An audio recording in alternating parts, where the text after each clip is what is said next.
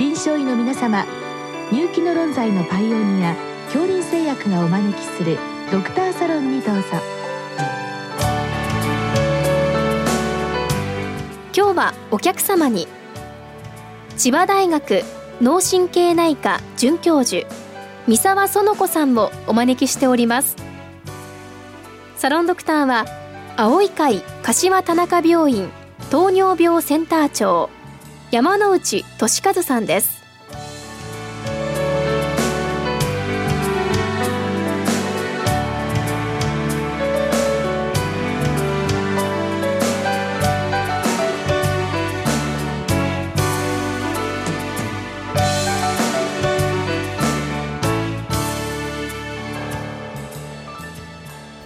三沢先生よろしくお願いいたします。よろしくお願いします。今日はあのギランバレー症候群に関してのご質問です、はい、あのギランバレーと言いますとあの我々素人的にはちょっとおっかない病態もあるなというところでございますので、まあ、そのあたりも中心にお話お伺いしたいんですが、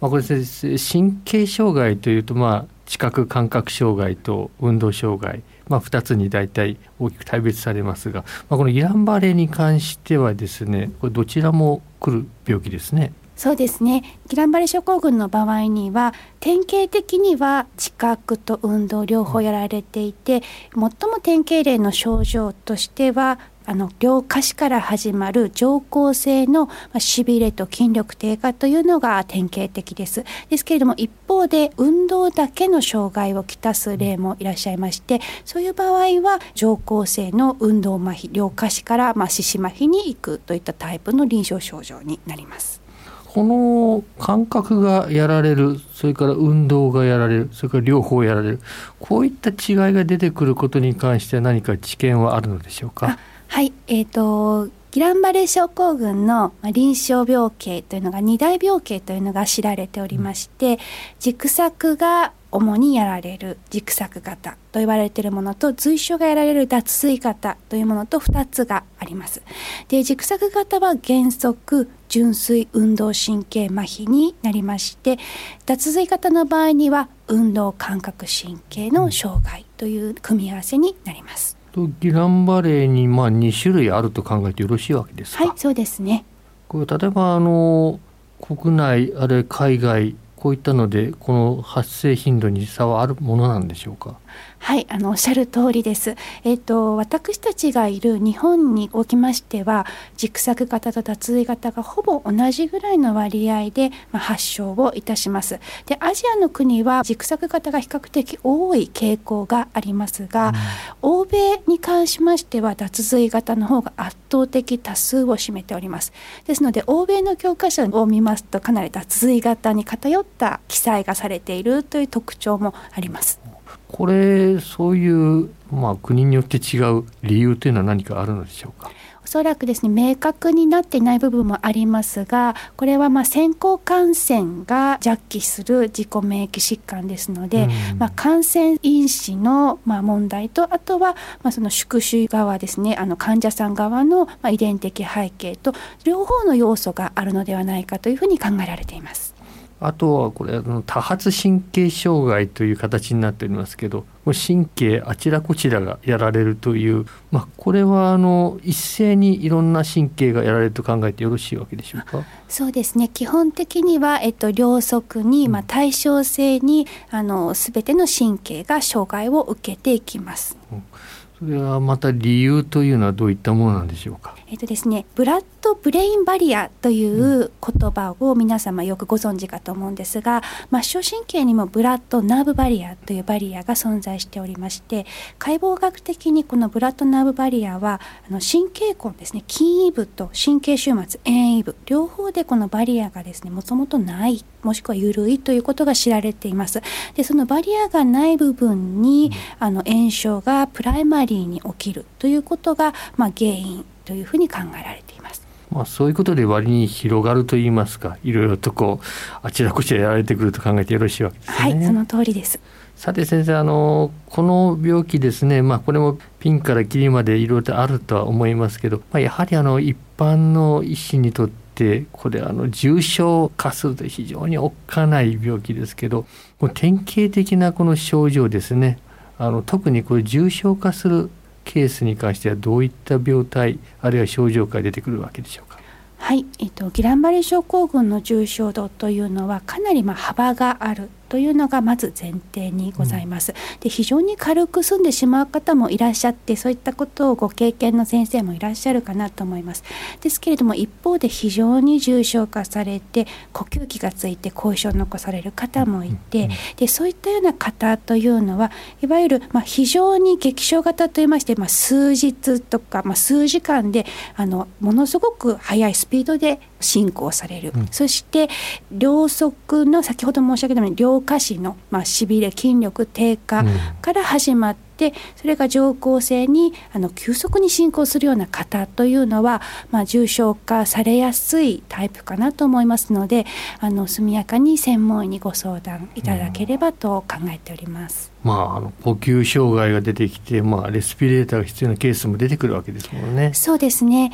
うん、あのちょうど震災の日にですね、うん、あの午前中にあの搬送されてきた患者さんがですね、うん、そのまま震災を挟んでですね、あっという間に四肢麻痺になってみんなで病棟までこう担ぎ上げたっていうことがありましてやっぱりそのぐらいの速度で進まれる方もいらっしゃいます。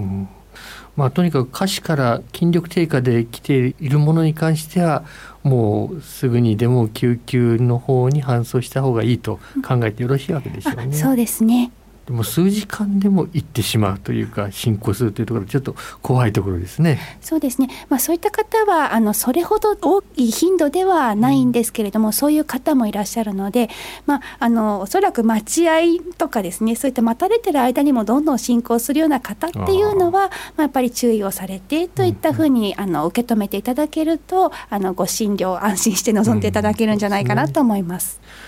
さて先生これ自己免疫疾患とされていますけれども抗体はあるのでしょうか？はい、えっと、抗体に関しては先ほど申し上げました脱髄型と軸索型で少し状況が変わっておりまして、うん、えっと、軸索型の場合には抗ガングリオシト抗体という自己抗体が、まあ、証明されていて、うん、それがまあ病原となっているということが分かっております一方で脱髄型の方は自己抗体はまだ十分に分かっていないというのが現状です。この辺りもう少し進むと分かりやすくなりますですね。そうですね。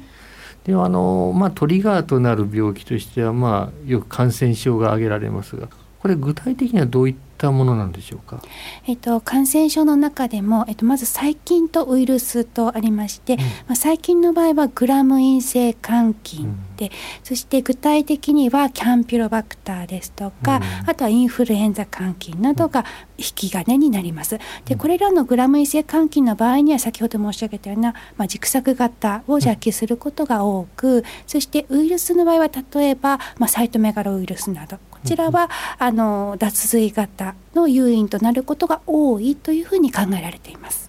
まあ、ウイルスはともかくあの細菌系になりますとこれ例えば衛生状態にもかなり関係するような気がいたしますけど。おっしゃる通りですね、うん、ですのであの私たちまだこれきちんとデータで出してるわけではないんですけれども、うん、専門医の感触としてこのコロナウイルスの流行によって皆さん外食が減って、手洗いをかなりされて衛生状況が良くなり、感染症の発症がちょっと減ってる部分があるかと思うんですね。それに伴って国内のギランバレー症候群の患者さんの数が減ってるんじゃないかという噂がですね非常に あの回っているという状況です。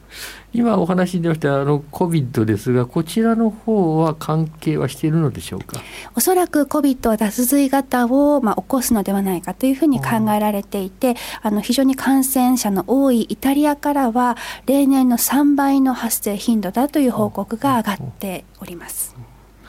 先ほどのインフルエンザ菌の方でしたけれども、はいはい、インフルエンザウイルスに関してですがあのワクチンでなるという話がありますがこれはいかがなんでしょうか、えっと、インフルエンザの、ま、ワクチンと関連したギランバレー症候群というのは以前確かに報告はされていたんですけれども、うん、その後はあのワクチンとギランバレー症候群が明確にあの関連があの証明されたものはその後はあの幸いないという状況です。あ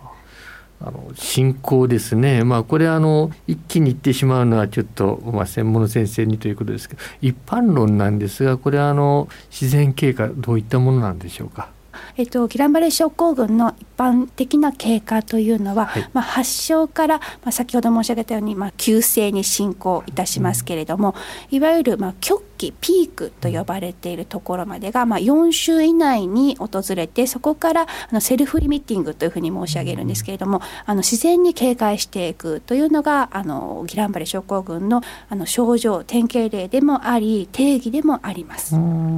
でまあ実際にこう障害抱える方はどのぐらい、まあ、後遺症も含めてですけどあるわけでしょうか？えっと、ギランバレ症候群はですね非常に予後が良い病気というあのイメージを皆様に持たれているんですが、うん、決してそのようなことはなくて発症から1年後時点でもご自分で歩けない杖が必要車椅子といった方が約2割ぐらいいらっしゃるということがあの示されております。ああまりよくは良くないわけですよね。そうですね。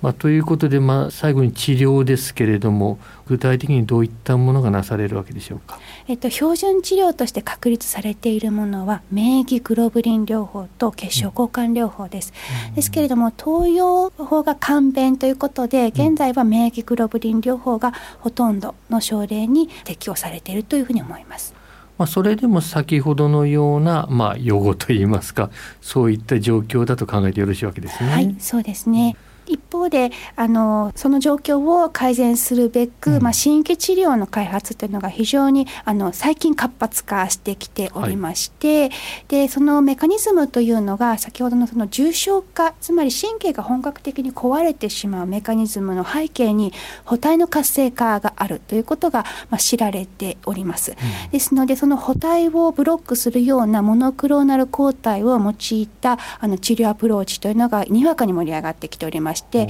国内でも治験が早々予定されています。それは楽しみなお話を伺いました、はい、どうも先生今日はありがとうございました。ありがとうございました。